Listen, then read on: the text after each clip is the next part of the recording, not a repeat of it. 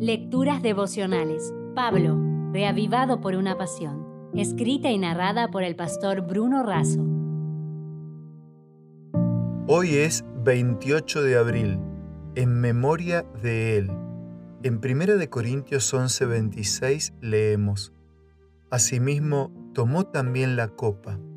Así pues, todas las veces que comáis este pan y bebáis esta copa, la muerte del Señor anunciáis hasta que Él venga. Corría enero de 1077.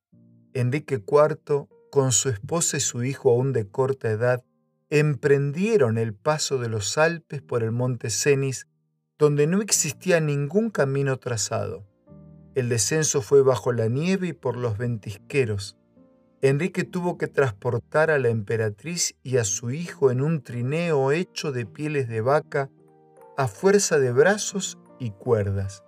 Enrique IV estuvo durante cuatro días con la cabeza descubierta y los pies descalzos en la nieve, ayunando e implorando misericordia y perdón hasta que fue perdonado. Sufrimientos y sacrificios. ¿Será este el medio para alcanzar gracia y salvación? Pablo dice que él recibió del Señor lo que enseñaba. ¿Qué recibió? Él no estuvo presente cuando Jesús lavó los pies de los discípulos y tuvo la Santa Cena.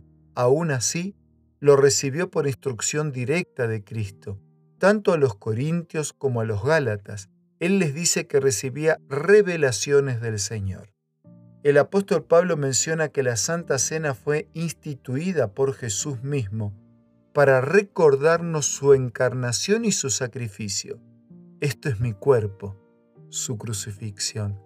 Es el nuevo pacto en mi sangre, su muerte.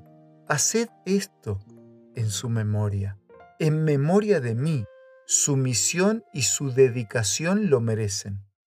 Entonces, los tres grandes propósitos de la cena son recordar el sacrificio de Cristo, proclamar su muerte y preparar su regreso. Así como la Pascua se celebraba para recordar la liberación de Israel de la esclavitud de Egipto, la Cena del Señor es un recordativo de la liberación del pecado.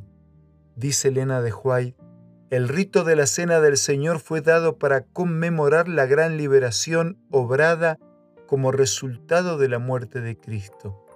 Este rito ha de celebrarse hasta que Él venga por segunda vez con poder y gloria es el medio por el cual ha de mantenerse fresco en nuestra mente el recuerdo de su gran obra en nuestro favor.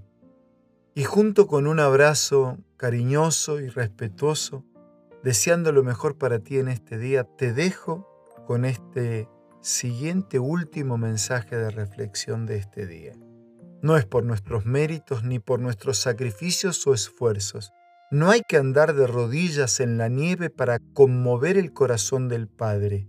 Al contrario, es nuestro corazón el que debe quedar conmovido, agradecido y comprometido, reconociendo el costo de nuestra salvación. Es por mí que murió, es por Él que puedo vivir. Si desea obtener más materiales como este, ingrese a editorialaces.com.